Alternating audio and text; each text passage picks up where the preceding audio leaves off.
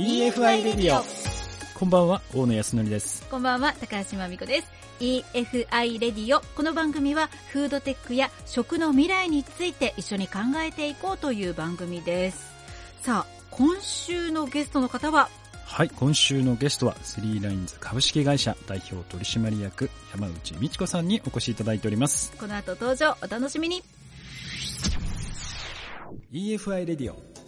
えー、それでは今週のゲストの方、改めてご紹介させていただきます。スリーラインズ株式会社代表取締役、山内美智子さんです。よろしくお願いします。こんにちは。お久しぶりなんですよ、久しぶりですね。5年ぶりぐらい。へはい。でも5年前に会った時は、全然なんか違うことされてました。あ、そうなんですか？はい。その時は何を？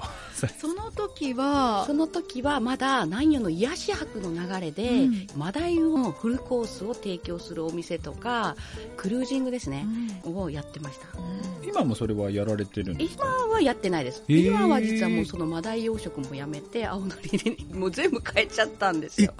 その今までマダイの養殖もやってたのに、はい、今はもう完全青のり。はいしかもまあこれからご紹介するんですが絹青のりって、はい、ただの青のりじゃなかったですね小野さん。いや海を感じる。もう食べた瞬間に香りが広がるじゃないですか。もともとでも作られてたわけじゃないんですよね。全くど素人ですね。だから作られて3年ぐらい4年。いえもう最初のスタートからは7年7年ぐらい。7年出すんですけれども本当に本格的にやり始めてから5年ぐらいですね、そもそもなんでマダイを今までやられてたのに青のりをやることになったんですか？あのマダイを継いでもらおうと思ってた息子たち2人がマダイは俺たちはできない。違うことをやりたいって言うから探してたら、うん、偶然青のりに出会ってしまったはい、そんな感じです。青のりに出会った時に、あ、これ、はい、なんかピンときたみたいな息子が。息子さんはい。息子がなんか今反応がないような感じで来てたのに、その青のりを見た途端に顔が全然違ったので、この青のりなら情熱燃やせるのかなとか思って、青のりをやってみるっていうことに家族で相談して決めました。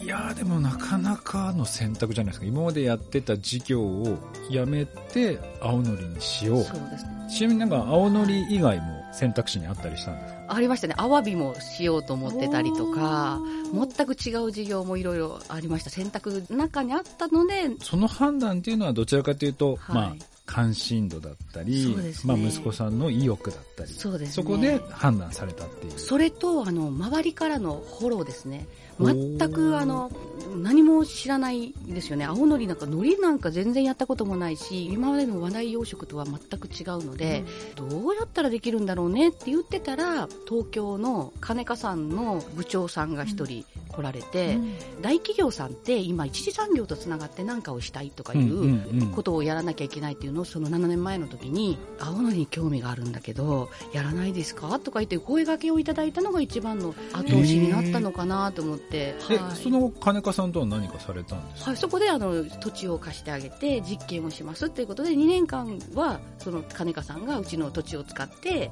実験をしてたんです。でそこの授業の中に息子も入って息子も習って一緒にやってたっていうことで私はだから青のり作れないんですよ。全然何も知らないんですよ。名前だけの社長なんで。でそこで息子があの習ってやれそうだって僕やりたいって言ったのでじゃあやってみようかっていうことでスタートしたのが最初ですね、えー、だからいろんな選択肢の中からそのいろんな本当偶然の偶然はないんですよね、本当はね、全部必然なんだと思うんですけどね、その必然的にそういうふうにいろんな方とつながって、この授業が始まったっていう、本当不思議な出会いでした。ちなみにその、はい、結構こうやっぱりビジネスうまくいかれてる方って人との出会いですとかそういうのがまあ偶然こう生まれるんですって言ってるんですけど私な何かがあると思ってるんですよ。なんか今振り返ってみていろんな人たちとこう出会えるようになって、はい、そういう人たちと何か一緒にできるようになったなんかきっかけとかこれがひょっとしたら関係してんじゃないかみたいなって何かあったりします？なんでしょうね、私はもう頼まれ事は試され事っていう中村さんの言葉が大好きなので、本当に頼まれたことは、ほぼほぼ受けてきましたね。よっぽどのことじゃない限り。で、本当に受け続けて、あ、多分これを受けてあげたら喜んでもらえるだろうなとか、これをしてあげたら喜んでもらえるだろうなって、そういう思いでずっと来てるので、それがつながっていってるのかなって思いました。で、こう頼まれて、はい多分そういうの頼まれるということは相手方も困ってるしもちろん自分もわからないし、うん。何からこう始めていいかってわからないじゃないですか。そういう時ってこう、どこから着手されるんですか？できることから。あ目の前にあることーからなるほど。。まずやってみる。そう、目の前で自分がそれに関してできることからやってみる。一歩踏み出す、半歩踏み出すじゃないけどとりあえず動いてみる。動きながら、失敗のように見えることもあるんだけど、それは自分が失敗って決めなきゃ失敗にならないので、あ、経験経験で全部こうやりながら、あ、これができる、こうやったらできるっていうのをこうチョイスしていく。すっごい遠回りしてると思いますよ。うん、すっごい遠回りしてると思うんだけど、結局そういうことですよ。わかんないんです。手探り、足探りって私は言ってます。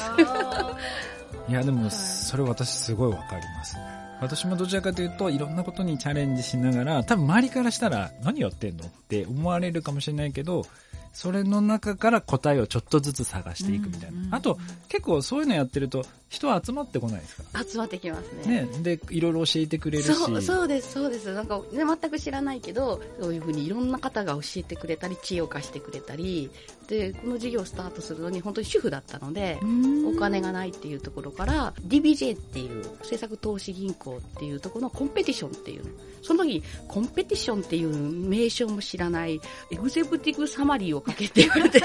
サマリーって何ですかって言って、なんか夏休みの延長ですかとか感じで、なんかそんな感じでっていうので、で、それを持ってきていただいたのが、締め切りの2週間前だったんですよ。それが多分半年間ね、ぐらい先だからゆっくり書きましょうって言われたら多分私空き家さんなんで書いてなかったと思うんだけど、2週間なら集中できると思って、2週間で思いを書き上げたんですよ。で、それで手伝ってくれていろいろ見てもらったりとかして、申し込んだら、ファイナリスト10人残って、東京でプレゼンすることになったんですよ。びっくりでした。もうその時はもうめちゃくちゃでしたよ。もう本当に書いてる事業計画も。でもその10人に残ったら、メンターさんがついてくれて、ブラッシュアップもしてくれるっていうので、とりあえず10人に残るのを目標でいこうかと思って喋って。まだその時には現地にタンクが4つぐらいで、ここで今からこういうことやります、こういうふうにやっていきますとかって夢を語ってたのを今思い出しますね。んはい。で、山内さんってこう、いろいろこう、アイデアマンでもあるのかな？例えば、過去やったのを見てると、はい。養殖した魚をキッチンカーで販売するとかまあ今までになかったような発想の仕方で販売とかやってるんですけど、そのアイデアっていうのはどうやって思いついてるんですか？それもいろんな方がこんなんやったらどう？っていう持ってきたアイデアの中で、あ、これならできそうって思ったのがキッチンカーだったんですよ。あの時も、私は主婦だから、作ることとか、売ることはもうとにかく、でも美味しいものを作ったら買ってくれるだろうという気持ちで、その仲間と一緒にこんなのやらないって言ったら、やっぱ反対意見もありました。そんなん作ってどうするん？とか言って、その時も国の大きい事業だったので、3台ぐらい作らんかとか言われて、いや、3台無理。1台だけとりあえず作ります。ということで、1台作って、それのメニューどうするっていうので、メニュー開発とかもしたんだけど、まあそれはね、なかったので、すごくもてはやしていただいて、はい、内閣総理大臣賞までいただきそうましなんですよね。賞を受賞するた。ところその時になんか珍しかったみたいなんですよ。漁協のおばちゃんがそういう最新のことをやるっていうのがなかったので、なんか賞もあげたいけど誰にあげたらいいのって待ってたぐらいの状態だったので、私がそういうことをしたら、タタタタタタと7個も8個もいっぱいもらったんですよ。ごい、もう。だからね、いや、よし、なんでなんでって、私たちただ普通にね、あの地域を盛り上げるためにやってるだけなのにと思いながら、うん、不思議な本当2年、3年でしたね。あと、過去のそのインタビューの中で、分けた喜びは二倍の喜びになるという発言をこうされてるんですけど、はい。これはどういった意味で、あ。で、さらにこういったことがビジネスにはどういう影響をされてたと思います？その言葉はなんかフランスのなんか格言みたいなことでプチパリの近藤さんに教えてもらったんですよ、でそれの言葉がすごく気に入って田舎なのでお裾分けの文化があるんですよ。隣からいただいたら、またそれもらったら、うちで食べたらそれで終わるけど、それをまた分けてあげたら、あ、待ってた人がいるとかいうふうに分けたら、あの、よかった、あの人も喜んでくれた、みたいな、今、うちの理念に、会社の理念になってるんですけども、あの、本当にそれを事業に取り入れて何になるのって言って、本当大丈夫かなとかってみんなに言われるんだけど、あ、主婦の感覚なんですよって、もう言ったらこの事業を始めても、いろんな人にこの、いろんなノウハウを教えてあげてっていうのをしようと思ってスタートしました。あとちょっと私聞きたいことがあるんですけど、はい、その愛媛のその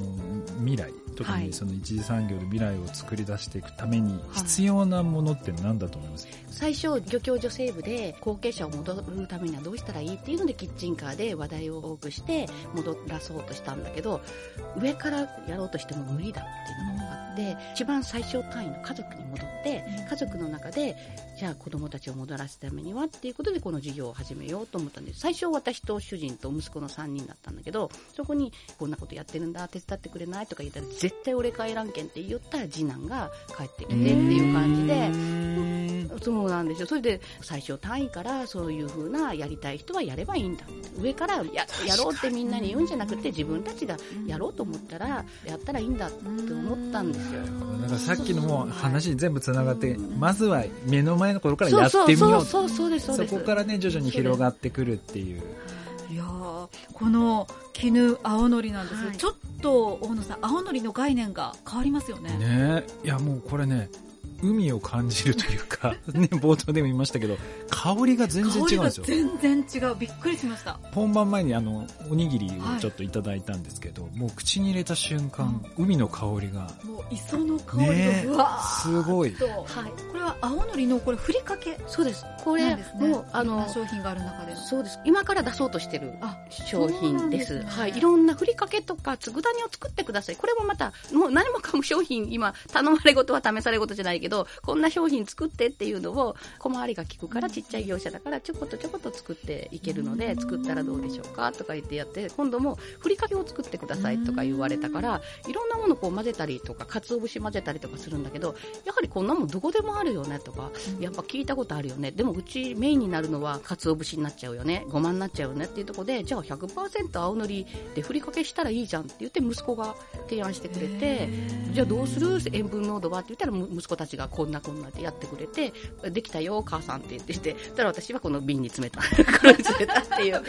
で、試食したら、あ、いいじゃんって言って、この後からいろんな人に食べていただいてるんだけど、やっぱこれいい。今までで出しているのより、やっぱりこれが使いやすい。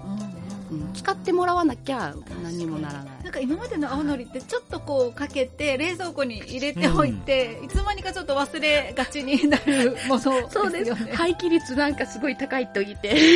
言われてました。でもこうやって普段使えるといいですね。あとこうもう粉末を超えた、なんて言うんですかもう。微粉末。微粉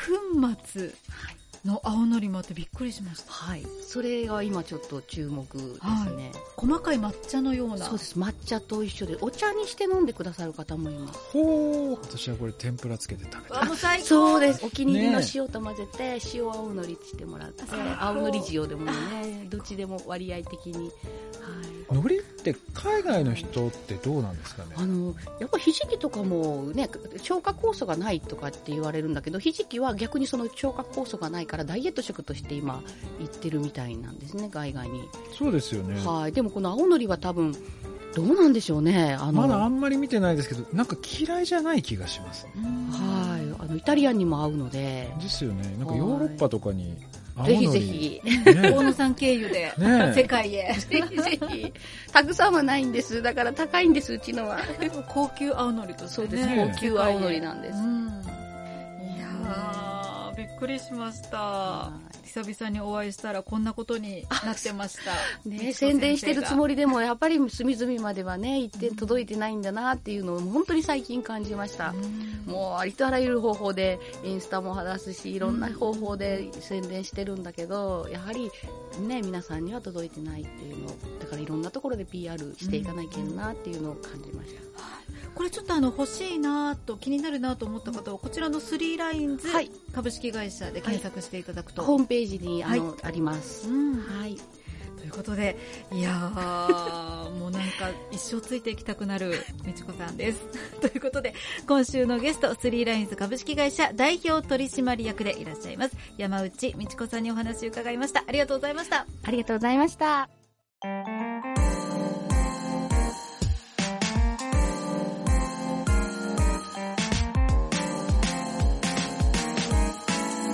EFI トピックス。さて、えーここからは EFI トピックスのコーナーです。大野さん、今週はどんな話題でしょうか？はい、今週はですね、スペインで行われたフードテックのイベントがありましてですね、えー5月16日から18日にスペインで開催されまして、全世界中のですね、そのフードテックに関連するようなスタートアップが集まったんですが、その中でなんと日本専門のですね、コーナーが設置されて、日本のまあいろいろな生産食品ですとか、新しい技術が展示されてたんですけど、実はかなり盛り上がってたんですよ。でその中で何が盛り上がってたのかというと健康やっぱりもう海外もそうなんですけどもう砂糖をバー入れるとか何かを入れるとかじゃなくどっちかというと糖尿病とか高血糖とか肥満アレルギーとかに対応するような食品ですとかそういったものに対して日本の持ってるその素材とか商品っていうのが非常に評価が高かったということで、チャンスだなと。これはチャンスだと思いますね。で、日本ってやっぱり、なんていうんですか、自然のものを生かした食材ですとか、そういった材料って非常に多いと思うんですよね。で、先ほどのね、ご紹介していただいたような青のりとかも、絹青のり。そう、うん。もうまさにあれとかもそうで、なんかこう、海外とかに、ああいうものの良さっていうのが分かってくると、新しい販路が広がってくるんじゃないかなと思うので、特にヨーロッパを中心として、その食にかなりこだわってる人たちたくさんいらっしゃるので、そのヨーロッパに向けて何か商品開発ができないのかとかっていうのはですね、考えてみるとひょっとしたら新しいチャンス広がってくるんじゃないかなと。で、そういったこともあの EFI のコンソーシアムとかでサポートもしてますので、ぜひ何かあればご連絡いただければなと思います。はい。ということで、以上 EFI トピックスのコーナーでした。EFI レディオ。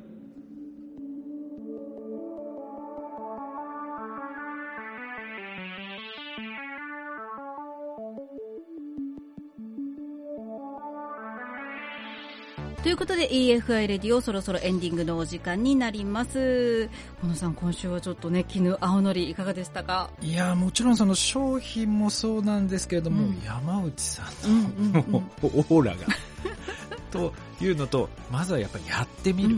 まあそれがすごく大事だな、うん。結構ね皆さんこんなことやったらいいんじゃないかと思ってもなかなかね、うん。前に踏み出さない方非常に多いのでもう周りから何言われてもいい。ので、うん。まずはやってみる。でそれをやっていくといろんなものが広がってくるんじゃないかなっていうのを改めて感じましなんか弟子になりたくなりまたした。ねえちょっとねカバン持ちさせていただきたいですいやいや